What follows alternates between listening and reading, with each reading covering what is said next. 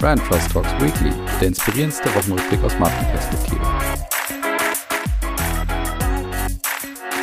So, liebe Hörerinnen und Hörer, willkommen zurück zu Brand Trust Talks Weekly, der Urlaubsedition und ich habe mir wieder einen Gast eingeladen und zwar Sebastian Schäfer. Grüß dich, Sebastian. Hi, Colin. Hi, wir sprechen heute zum Thema Pricing, würde ich sagen. Da bist du ja unser Experte und hast ja schon na, vor so knapp drei, vier Monaten in unserem in unserer Beyond Special Folge schon das ein oder andere zum Besten gegeben. Heute bist du eingeladen, damit wir über zwei Themen sprechen und zwar einmal so ein bisschen der Anpassung der Discounter-Strategien oder Supermarktstrategien, wenn es ums Pricing geht und das andere ist, was mit der Love Brand The Zone passiert ist. So machen wir das. Perfekt, wunderbar. Dann starten wir mal mit dem ersten Thema. Genau, das erste Thema sind die Supermarktstrategien von Kaufland, Rewe, Edeka und Co. Und die kommen aus der KW 19 aus diesem Jahr und die spielen wir jetzt mal ein. Und zwar müssen sich gerade alle Discounter und alle Supermärkte in Deutschland oder beziehungsweise natürlich auch in Europa auf die neuen Gegebenheiten einstellen. Da sprechen wir natürlich über das Thema Inflation. Und da sieht man sehr deutlich, dass gerade auch die größeren Märkte wie zum Beispiel Edeka, Rewe und auch Kaufland versuchen, jetzt ihre Kunden nicht an die Discounter wie Aldi, Lidl, Netto oder auch Penny zu verlieren. Alle gerade aktuelle Preiskampagnen am Laufen haben und das wirklich auf billigste Art und Weise im wahrsten Sinne des Wortes. Das heißt, die wirklich ganz eindeutig das Thema positionieren, wie günstig und wie viele Rabatte es eben in den Läden gerade gibt. Die Menschen gerade weniger Geld in der Tasche haben. Und deswegen ist es nicht verwundernswert, dass natürlich jetzt alle alle Supermärkte dort voll auf die Preiskampagnen gehen. Allerdings wird dort auch gerade ganz deutlich, es ist eben schwer, sich gegen die Discounter hier auch zu positionieren. Und wie gut das wirklich nachhaltig und auf lange Sicht gesehen ist, dass natürlich jetzt Rewe und Edeka da überhaupt gar keinen Connex mehr herstellen zu dem, wofür sie am Ende auch stehen. Das muss man dann schon ein bisschen kritisch auch beobachten. So, Sebastian, was denkst du zu dem Thema?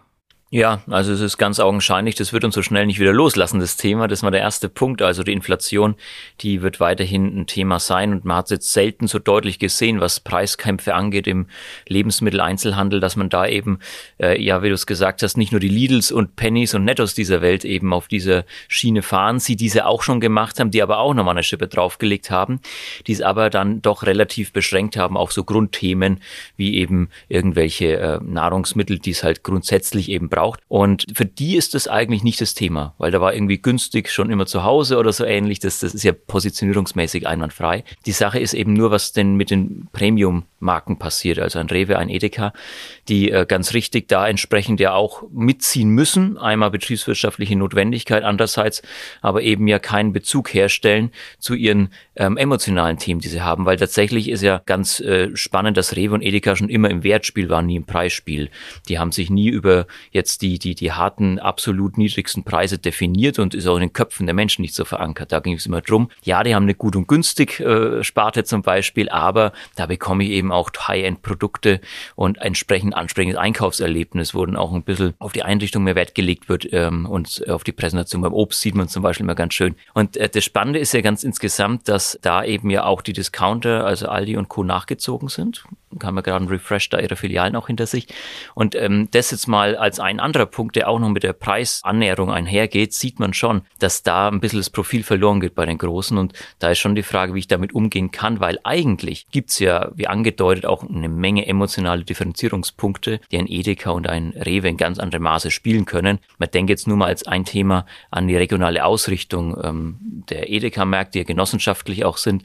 Ähm, wenn man da eben das nochmal in die Waagschale wirft und sagt, Mensch, hier bekommt es zwar ein bisschen günstiger, nicht absolut günstig, aber hier unterstützt auch die Region noch. Als das ist tatsächlich so ein bisschen ähm, in der vielleicht Hektik, die das auch ausgelöst hat, weil man nachziehen wollte, musste, ein bisschen verloren gegangen. Ja, vielen Dank erstmal für den, für den Einblick. Aber also ich stelle mir schon ein bisschen die Frage auch bei dem Thema, das ist ja fast ein bisschen Umparken im Kopf von Edeka und Co. jetzt mal, also vor allen Dingen von den größeren Supermarktketten dort. Und ich stelle mir dann schon die Frage, wie nachhaltig ist das, wenn du jetzt so kurzfristig da irgendwie mit den ganzen Preisangeboten und dich irgendwie so preistechnisch versuchst zu positionieren, also das Spiel auch versuchst anders zu spielen, wie nachhaltig ist das wirklich? Wie groß wirkt das auf den Konsumenten, die Konsum den Konsumenten dort? Denkt er dann in dem Moment, ah ja, Edeka ist doch jetzt auch günstig, dann fahre ich doch jetzt nicht zu Aldi, wie ich es eigentlich geplant hatte, um vielleicht 10, 20, 50 Euro zu sparen, sondern ich fahre jetzt zu Edeka, weil die haben so tolle, so tolle Werbung gemacht. Was sagst du zu dem Thema? Ja, also die Preissensibilität steigt natürlich. Das heißt, es kann schon ganz gut sein, dass ähm, man jetzt dann äh, auch sagt, Mensch, beim Edeka bekomme ich die und die Sachen, die ich auch brauche. Die gibt's beim äh, Aldi zum Beispiel gar nicht. Dann fahre ich dahin, nehme das gerade noch mit. Oder was es natürlich auch schon immer gab, was ich vielleicht auch noch verstärken würde, da muss man abwarten, wenn es die ersten Studien so gibt, wie ich auch meinen Einkauf splitte. Ich fahre erst zum Aldi und kaufe da so die Grundnahrungsmittel, was halt da eben gibt. Und die Spezialthemen, für die gehe ich dann zum Rewe oder Edeka. Und ähm, es gibt ja so eine Erhebung tatsächlich, wo man sagt, wie viel Umweg ist man bereit in Kauf zu nehmen für einen Supermarkt oder Drogeriemarkt. Das war so ein bisschen der Forschungsdesign. Und da waren das 700 Meter. Also gar nicht so viel. Das heißt, in urbanen Räumen könnte das schon eher dazu führen, dass ich mal was anderes ausprobiere. Könnte aber auch sein, dass man eben sagt, dann verstärke ich noch das Thema, dass ich zum Discounter gehe statt zu Edeka oder Rewe. Im ländlichen Raum, wo ich nicht die Wahl habe vielleicht, da können Sie es auch wieder anders gestalten. Ja, vielen Dank, Sebastian, erstmal für diesen Einblick in die Supermarktwelt sozusagen und in diesen Offline-Bereich. Also ich bin sehr gespannt, auch wie ich mich selber vielleicht anpasse und diese 700 Meter vielleicht in Kauf nehme oder auch nicht und vor allen Dingen natürlich, wie das die Zuhörerinnen und Zuhörer machen. Jetzt wechseln wir vom Offline-Leben ins Online-Leben. Und das machen wir mit The Zone und das war der oder ist der Streaming-Dienst, der praktisch als Herausforderer von Sky angetreten ist und ja, in der KW4 damals, nämlich so Ende Januar war das, da mit einer beispiellosen Preiserhöhung für einen ja durchaus äh, veritablen Shitstorm gesorgt hat. Und das hören wir uns jetzt nochmal an ja, ich sag mal, diese notdürftig kommunizierte Preiserhöhung hatte es dann eben, wie gesagt, in sich, weil es ging einfach mal um eine Verdopplung des Preises von 14,99 auf 29,99. Man hat zwar auch die Möglichkeit, über ein Jahresabo dann auch was zu sparen, trotzdem gab es aber eben den Shitstorm, den man wahrscheinlich auch zu erwarten hatte, aus Designgründen. Kern allen Übels ist für mich eben das fehlende Bewusstsein für das eigene Selbstverständnis beziehungsweise die eigene Wertschätzung für das eigene Selbstverständnis weil The Zone hat eine so wunderbare Positionierung in Deutschland gehabt und legt die eben mit ihrer Kommunikation mal komplett auf Eis Zweitens, ganz viele haben hinterfragt, was man denn jetzt bekommen würde bei The Zone, wenn die die Preise so erhöhen. Und das wiederum führt dazu oder führt mich zu der These, dass man offensichtlich die letzten Jahre nicht zwangsläufig konsequent seine Spitzenleistung vermittelt hat. Dritte Erkenntnis von meiner Seite war eben, dass in der heutigen transparenten Welt, dass man davon ausgehen kann, dass jede Aussage, die in welche Richtung auch immer getroffen wird, dass sie sich immer irgendwann auch verbreitet. Der Ex-CEO Mark Rushton vor Jahren, das war 2017, mal ein Interview gegeben hat, wo er eben das Selbstverständnis von The Zone zu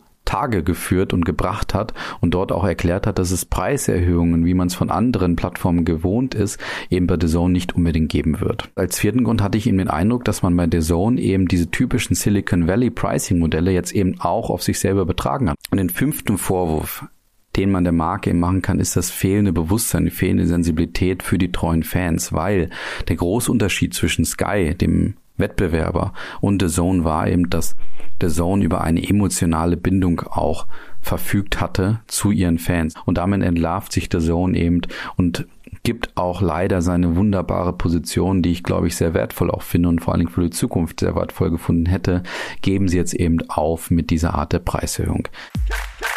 Ja, Sebastian, das war, wie gesagt, so einer der Themen Anfang des Jahres, der, wie gesagt, für einen Shitstorm gesorgt hat. Und ich habe mir in dem Zuge meiner Aufnahme damals auch immer so die Frage gestellt, hätte dich ja eh schon fast befragt damals. Aber das kam so kurz vor der Aufnahme auf, dass ich dann gesagt habe, ich gebe erstmal meine eigene Perspektive dazu rein. Aber ich hätte dich damals gerne gefragt und kann dich jetzt fragen, was sagt der Pricing-Experte zu so einer Aktion?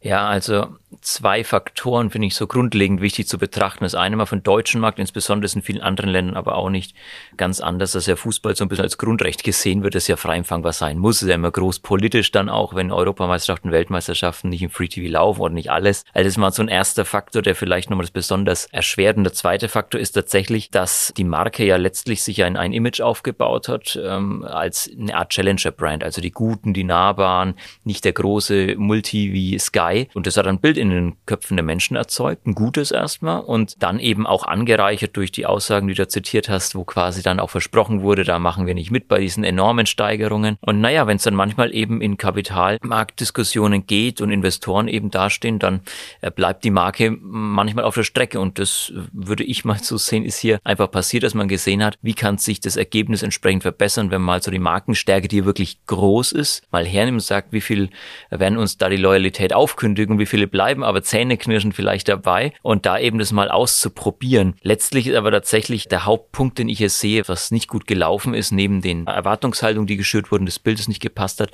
dass da ein klarer Narrativ dahinter steckt, also wo ich auch die Leute abholen sage, was gibt's denn jetzt mehr? Oder dass ich das auch mal ein Verhältnis setze, ja, 15 Euro mehr, aber das ist umgerechnet irgendwie, keine Ahnung, eine Zehntel Eintrittskarte bei irgendeinem Fußballclub. Also, dass man das ein bisschen einordnet und so aus dieser Verdoppelungsargumentation rauskommt. Und das ist preispsychologisch ja ganz wichtig. Wo ist jetzt immer Preisanker? Und das ist, so wie ich das gesehen habe, völlig unterblieben, dass man da nicht irgendwie einen Bezugspunkt hergestellt hat, der es erklärt und der auch irgendwie zeigt, Mensch, so ist es nachvollziehbar und so bekomme ich da letztlich auch noch ein bisschen ähm, Geschichte vermittelt. Also es wäre eine Riesenchance gewesen, letztlich diese Preiserhöhung mit einem guten Narrativ zu versehen. Ja, sehe ich ganz genauso. Das war damals ja wirklich so ein bisschen hoppla hopp. Also warum auch immer, ich glaube 26. oder 27. Januar. Also wie gesagt, wie so eine Bombe eingeschlagen.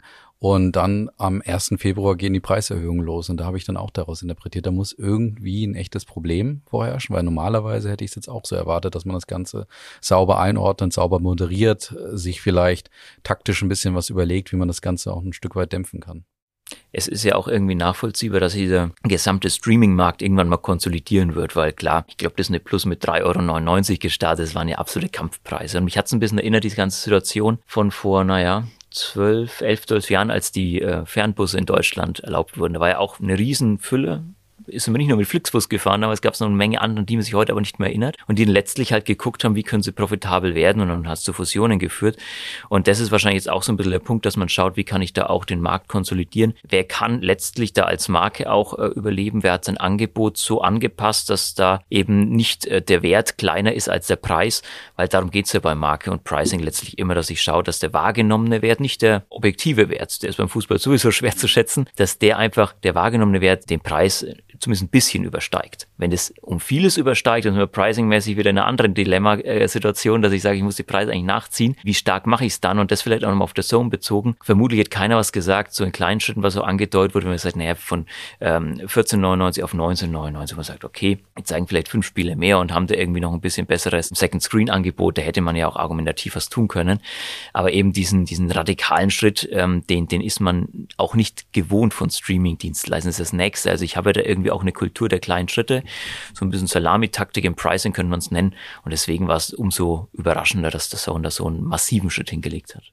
Vielleicht zum Abschluss noch persönliche Einschätzung. Ich habe ja ein bisschen beschrieben, wie stark diese of Brand, du hast das ja auch nochmal gestützt, wie stark diese of Brand The Zone eigentlich auch funktioniert und etabliert war.